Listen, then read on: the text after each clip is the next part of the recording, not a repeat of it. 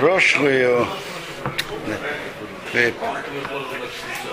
два дня назад произош... э, пару дней назад произошло очень два дня назад произошло очень страшная страшная вещь в Иерусалиме погибли люди, Талмиды Хахамим, Цадиким, внутри Бейт Медраша. И не просто внутри Бейт, Бейт Медраша и Бейт. Это же и место, учё, место молитвы и место учебы Торы. Но они погибли в середине молитвы Бенца Шманаэсра. Это, это страшное. И Бог что-то что-то тут пробуждает нас.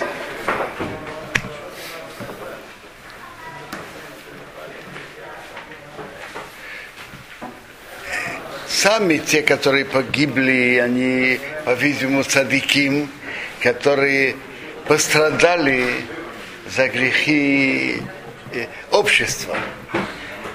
Это пишет уже Рабмейша Хаим Гуцату в книге Дера Хашем, что бывает часто, что Бог наказывает, э, наказывает садиким за нарушение, за грехи всего общества.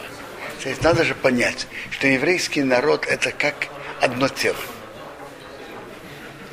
И он пишет страшную вещь, что бывает, он говорит, что медат один, ведь есть качество правосудия, которое требует свое.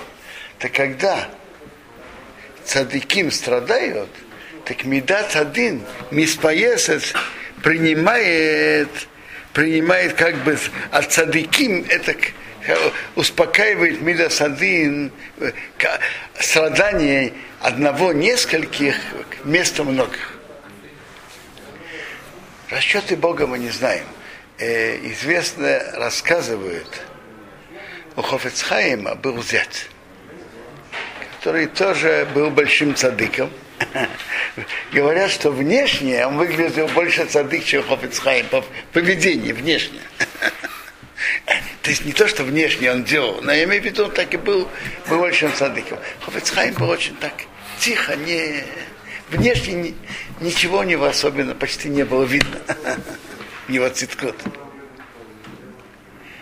Во время Первой мировой войны он умер рано, преждевременно. И дочка Хофецхайма очень, очень приняла к сердцу.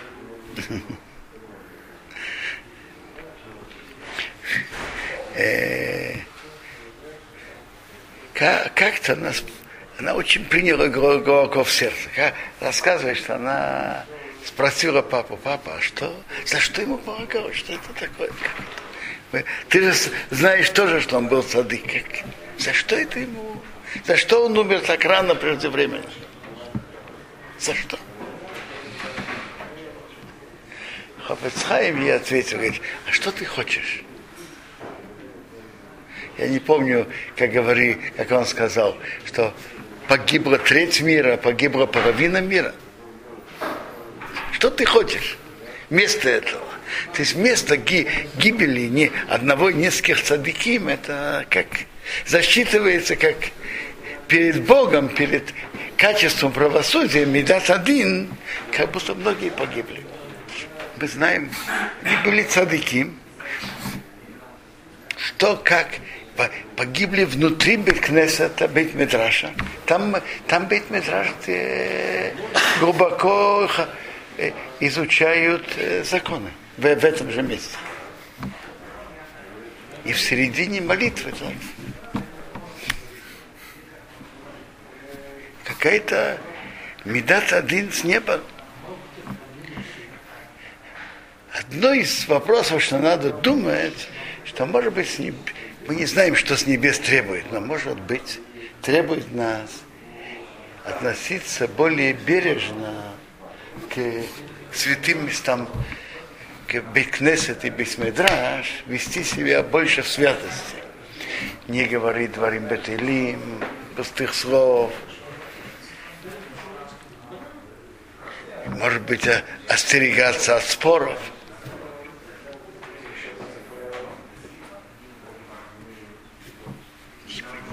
что, что Бог от нас тут требует?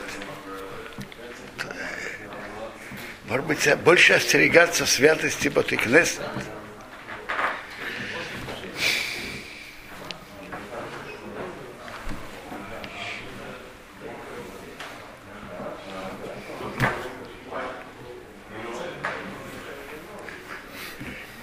А вообще, то, что люди стали входить на гору храма, это опасно со всех сторон.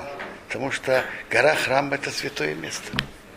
Я помню, папа отца очень, очень был в страхе и содрогался, когда он слышал, что какие-то люди соблюдающие, тем более, которые соблюдают, и идут входить на гору храма. Это, это очень опасная вещь. Ведь они там ходят как бы там, где... так, так послушайте, я вам скажу. Во-первых, то, что они ходят на месте, что они говорят, что это э, еще в рамках, где человек, который дотронулся... Во-первых, все мы же дотронулись до умершего. Теперь. Что они говорят? Что, они идут до, до того места, где человек, который дотронулся до умершего, ему еще не запрещено. Во-первых, кто сказал, что эти исследования, расчеты верны? Это раз. Во-вторых, да, в любом случае есть запреты, нельзя входить. Э, теперь, каждый человек, у него выходит ума из его, из его тела. Но что? Помыться и окунуться. Насколько это аккуратно и хорошо. И нельзя входить ни в обуви, ни сумками, ни с чем, и другие ограничения. Но кроме того, он входит сам. Он сам входит. В каком смысле? Очень просто. С каждым таким человеком, чтобы охранять его от арабов, входит много полицейских. Они соблюдают какие-то ограничения. Так какое право он имеет входить и приводить к нарушению этих полицейских? Какое право он имеет на это? Это раз. Во-вторых, насчет одного человека, который, может быть, соблюдает какие-то ограничения, входят еще десятки и сотни, без всяких ограничений. Говорят, люди входят, нам тоже можно. Что это такое? Это опасно. Опасно со всех сторон. Какое право имеет человек приводить друг, других к нарушениям? И практически все раввины это запретили. Практически все. Есть единичные, которые идут с этим. Практически все серьезные раввины ник, никого не слышал, чтобы разрешили. Никто. Ни Равальяшев, ни Рабшхайма Заумен, Ойербах, ни Рабихеско Абрамский. Никто. А Рав Кукзацал тоже был очень против этого. Против входа в Арабайт. Э, я даже видел, слышал от человека, он был в Ишиват э, Мерказ. И там была записка, написанная самим Раб, э, Шапира, его рукой. Я говорю, что никто не заходил в Арабайт. Написано его рукой. Э, он там пишет, что Рацви Юда Кук тоже так считает. Это то, что он Рабавром Шапира писал. Это, это опасная вещь. И там место святости теперь. С Божьей помощью. И, и какой смысл в этом? Если бы, и если, когда будет построен храм, входить, приносить жертвы, это, это мы идем делать мецву. А сейчас какое, зачем? Какой, какая тут мецва есть? Никакой мецвы тут нет. А опасность нарушения есть. Зачем делать? Э, опасность нарушения есть. И святость, которая есть в Араб, на горе храма большая. Дай Бог, чтобы скоро был построен храм.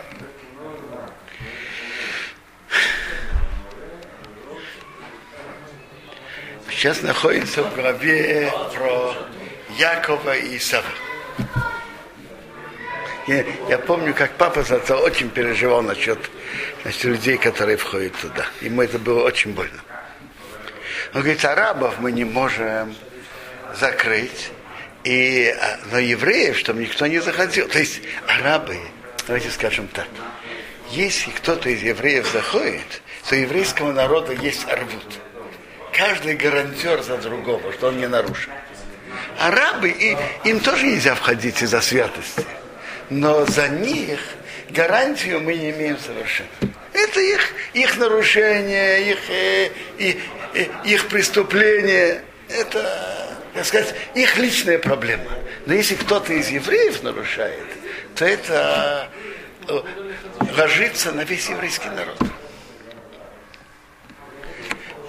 Сейчас находимся в главе про Якова и Исава.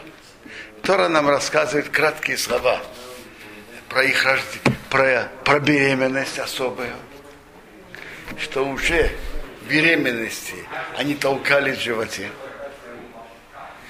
И, и есть медраж, что проходили возле места изучения Торы. Там было место, скажем, Шема Эвер. То Яков толкался выйти. Проходили возле, возле места идолов – Эйсов толкался. Э, э, так вот, Ривка беспокоилась, что это такое? Что это? У меня сын, который, как говорят, и вашим, и нашим, танцует и там, и там. Что это такое? Кто, кто это мой ребенок? Кто это? Какие наклонности он имеет? Такие. Она пошла спросить у пророка, у пророка Шем. Шем ей сказал, это не один, это два. И каждый идет в другом направлении. Это не просто два человека, это два великих народа, которые между собой борются. Так написано так, вышел первый Адмони. Что такое Адмони? Красноватый. Медраж говорит страшные слова.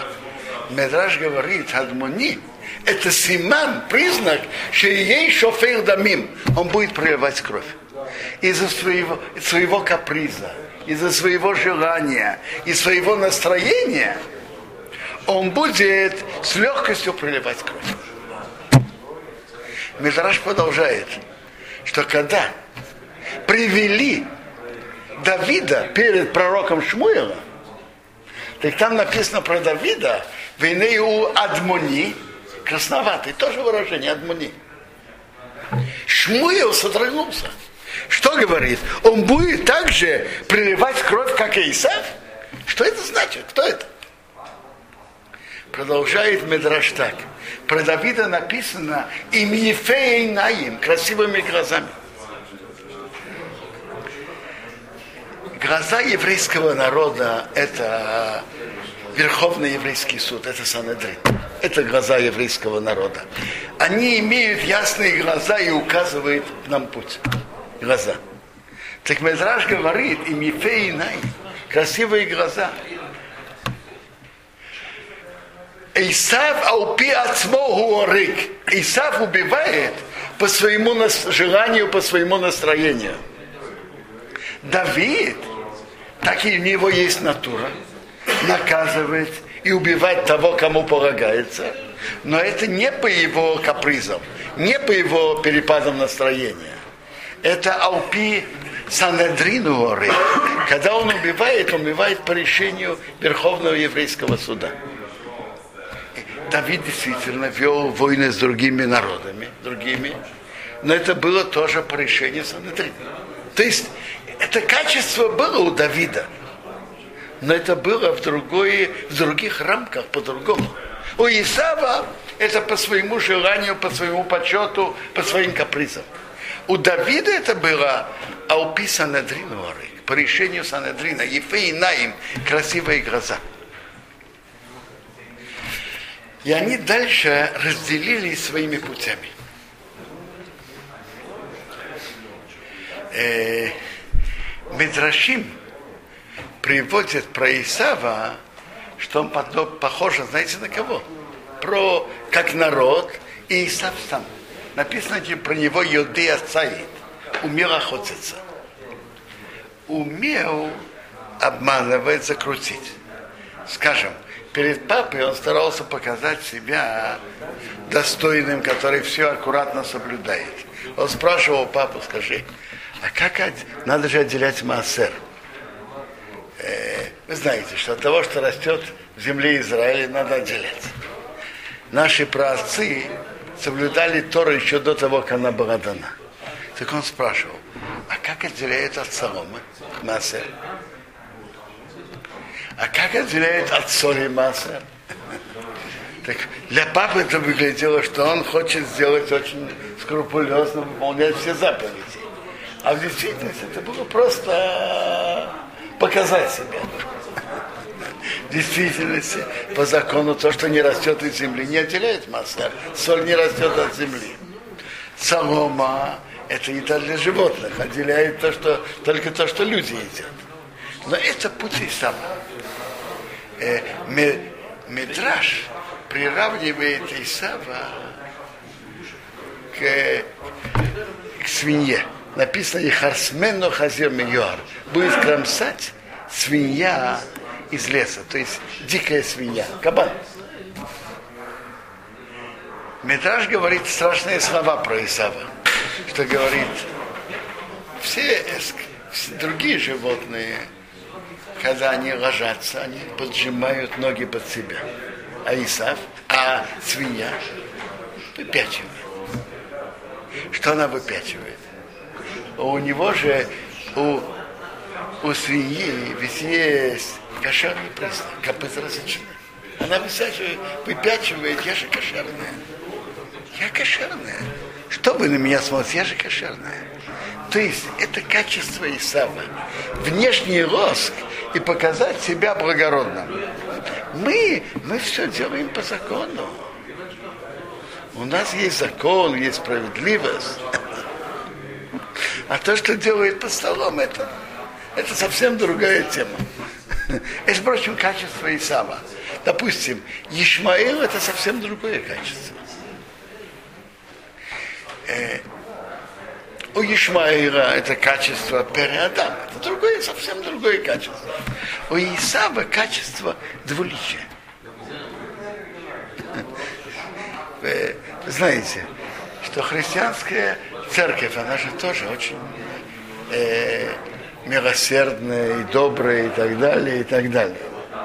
Вы что, не знаете, как они любят всех? И они же любят евреев тоже. И как они нас любили во время Средневековья, не только во время Средневековья, даже во время Второй мировой войны, кажется, кажется, мы это видели. То есть вот это двуличие, это качество Исава. У Якова есть качество эмет, прям правдивость. Написано про Якова, Яков Иштом, прямодушный. Это качество прямодушия и правды. И они разделились своими путями. Вот теперь и, и это совершенно разный путь жизни, прямоты и а. Это два разных пути. О продаже первенства, который Яков купил у Исава за чечевичную похлебку. Такие, если спросить, стоит ли чечевичная похлебка, стоит ли она первенство? Стоит ли первенство э, чечевичной похлебки? Надо понять. В то время не было закона, что первенец, до дарования Торы, не было закона, что первенец брал две доли наследства. Что же тогда означало первенство? Первенство означало определенную положение в доме, как бы место отца, особенно в духовных вопросах. Например, когда-то же можно было приносить жертвы в любом месте. И приносили жертвы первенцы. И это право Исава приносить жертвы теперь. Это было духовно. Исав, как Исав отвечает, когда Яков предлагает ему продать первенство, и нейхонихи орих рамут. Я же иду умирать. Велом мозели пхиру. Зачем мне это? Зачем мне это? Написано в конце Ваивес Ифевес Абхир, он презирал первенство. То есть это не было у него, не имело у него важности. Она не была дорога у него. Он презирал первенство. Исав. Есть интересный метраж, что он привел группу своих дружков. И говорит, знаешь что, давайте посмеемся над Яковом. Поедим от него, по, попьем от него. Посмеемся над этим простаком, или попросту говоря, дураком Яковом. Смотрите, какой он дурак. Он дает за что-то виртуальное, нереальное, право приносить, быть первенцем, право приносить жертвы. За что-то виртуальное он дает что-то реальное. Чечевичную похлебку, которой можно есть и насытиться. Это что-то реальное. А первенство, что это такое что-то? такое э, неосязаемое, виртуальное, не, нереальное. Смотри, какой он дурак. Дает что-то живое, что можно использовать, за что-то нереальное. И Исав был очень доволен, наоборот. он смеялся и издевался над простаком Яковом, который который дает что-то реальное за нереальное. Только потом он уже, когда он, он понял, что от, от первенства зависит благословение папы, это уже было почти через 50 лет, тогда он об этом сожалел. А в тот момент, наоборот, он был очень доволен. Обманул просто каяком. И вообще надо знать, что знаете, сколько стоит предмет? сколько обладатель этого предмета, сколько он стоит в его глазах. Хасиды рассказывают интересную историю об этом. Что как-то был один хасид, очень бедный. Ему надо было выдать дочь замуж. А денег нет, а нужно какие-то суммы. Допустим, э, до революции нужно было несколько сот рублей. Нужно а денег нет. Он пришел к Рэбе за советом. Рэбе, что делать? Не нужно выдавать дочь замуж, а денег нет.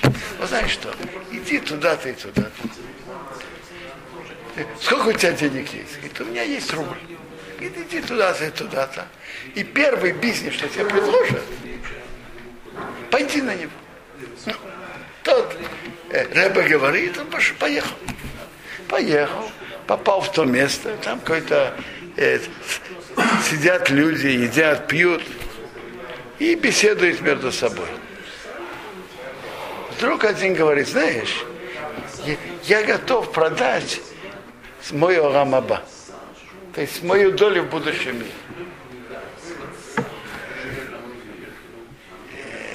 Тот видит какой-то бизнес, он подходит, за сколько ты готов его продать? Он говорит, ну, сколько у тебя есть? Говорит, у меня есть только рубль. Я готов за рубль. Да, так он взял и продал. Ну.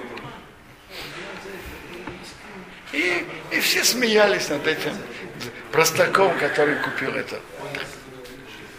Ну, разошлись, посмеялись, разошлись.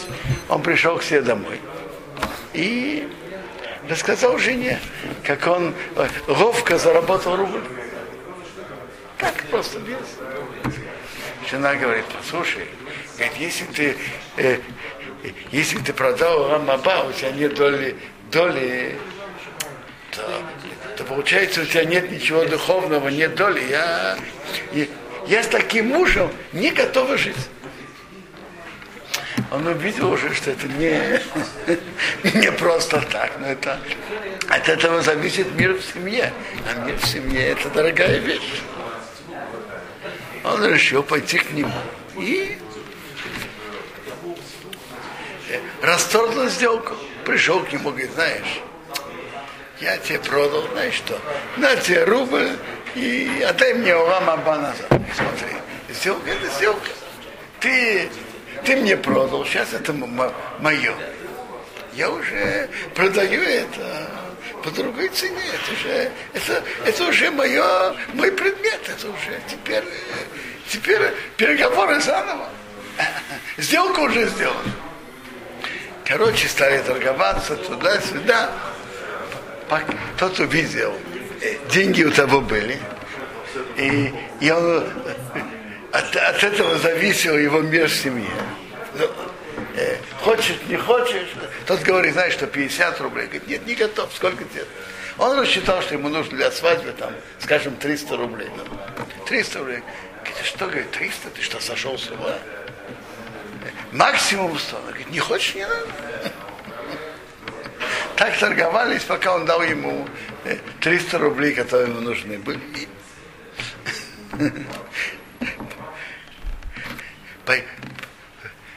Ну, вернулся домой, есть мир, все хорошо.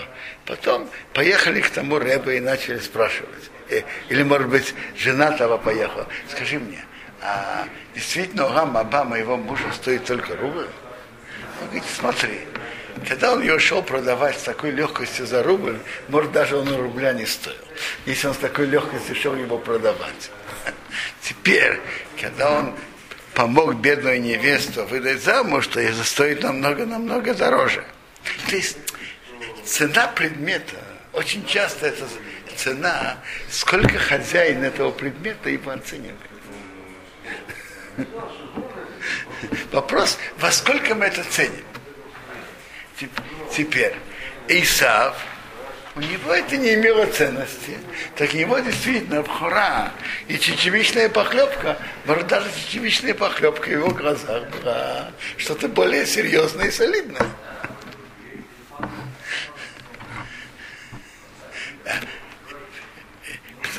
Для чего? Так для него это не имело ценности. Э? Что?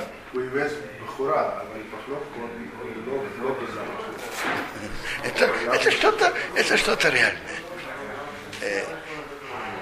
И, и поэтому тут понятно никакого, а, и поэтому никакого обмана стороны Якова не было. Вопрос очень часто в жизни бывает, что на что мы меняем. Когда меняем что-то материальное на духовное, стоит ли это или нет. Вопрос, что, что на что мы, мы в жизни меняем. И что, стоит, стоит ли это? Мы, э, материальное, менять что-то духовное на материальное, очень сомнительная сделка. Потому что материальное то, что человеку необходимо, в любом случае каким-то образом получит как минимум. А духовное терять – это большая потеря. Вопрос, что на что человек меняет жизнь.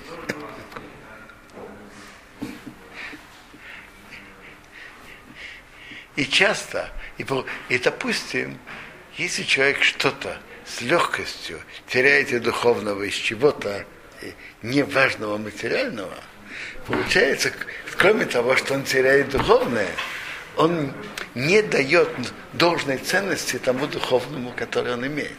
Это, он показывает, что это в его глазах не имеет, не имеет такой ценности. А очень часто ценность предмета определяется хозяином предмета, во сколько он это оценивает. Должны, должны уметь настоящему ценить духовное знать, насколько это, это важно и дорого. Ну, пока всем хороший шаббат. И надо, и надо молиться дальше. Вообще-то есть гемора. что чтобы человек делал, чтобы он спасся в, в родовых муках перед приходом Машиаха. Ребелезер Агадол говорит, что человек занимался Тора, Угмирут Хасадым, занимался Торой и делать добро один другому. Заниматься, так сказать, серьезно, совсем, совсем желанием. То, Тора и делать добро. Ну, и, наверное, и, наверное, молиться Богу от всего сердца. Мы находимся в непростом положении от, э, от Пере Адама, от Ишмаила. Я вам скажу, э, мы должны понять, что естественным путем можно что-то, есть, наша, есть наша обязанность сделать. Но естественным путем полностью снять опасность террора самоубийц естественным путем, я не вижу в этом реальности. Вопрос такой. Если человек, человеку дорога своя жизнь, то достаточно небольшое число полицейских, которые могут сохранить безопасность. Но если человеку его жизнь недорога, и она не, не играет никакой роли, то, будучи реалистом, полностью сохранить мы не имеем возможности. На, мы, нам надо, и старание, что надо, надо делать, и что труд. Но основа все-таки нам надо иметь больше схует, заслуг, и молиться, чтобы было, было, было спокойно. Чтобы Бог помог.